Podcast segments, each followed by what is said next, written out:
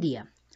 Hoy hablaremos de qué fue la patria boba, qué se logró con esto y personajes importantes.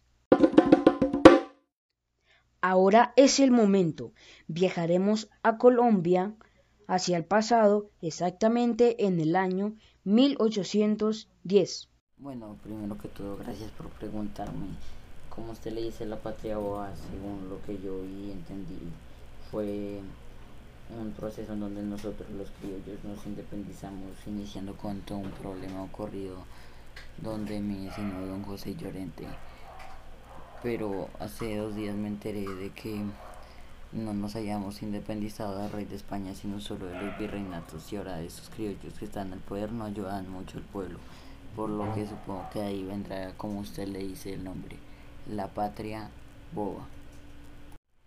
No, pues con esto lo que se logró fue hacer una independencia ahí maluca, porque mm, si no nos independizamos del rey de España, seguimos bajo el poder de España por lo que no me parece justo, sin contar de que el Partido Federalista ya había dejado de ser un partido del pueblo y se había ya estado empezando a corromper por el poder y eso se nota ya que a don Antonio Nariño lo siguieron dejando en cárcel aunque él fuera uno de los buenos.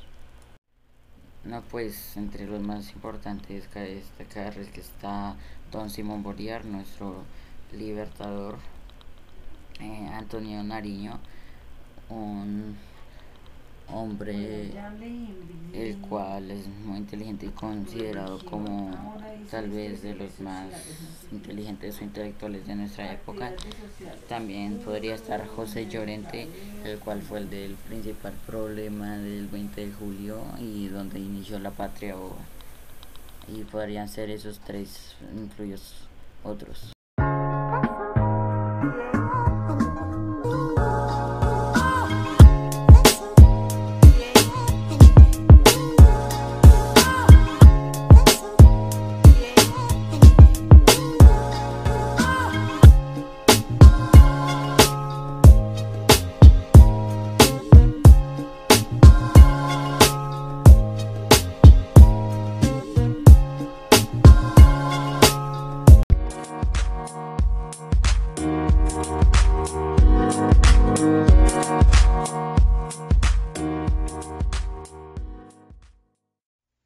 Listo, tomando lo anteriormente dicho, como conclusión, podríamos diferir que la patria OA fue un momento histórico en Colombia, donde debido a choques de ideales entre centralistas y federalistas, no se logró un adecuado unión, una adecuada unión de las provincias de ese momento, lo cual nos deja a pensar y reflexionar qué hubiera pasado si, si hubiéramos llegado a un acuerdo, qué sería de Colombia, en fin, si no se hubiera perdido eh, ese momento de la historia colombiana llamado la Patria Boba.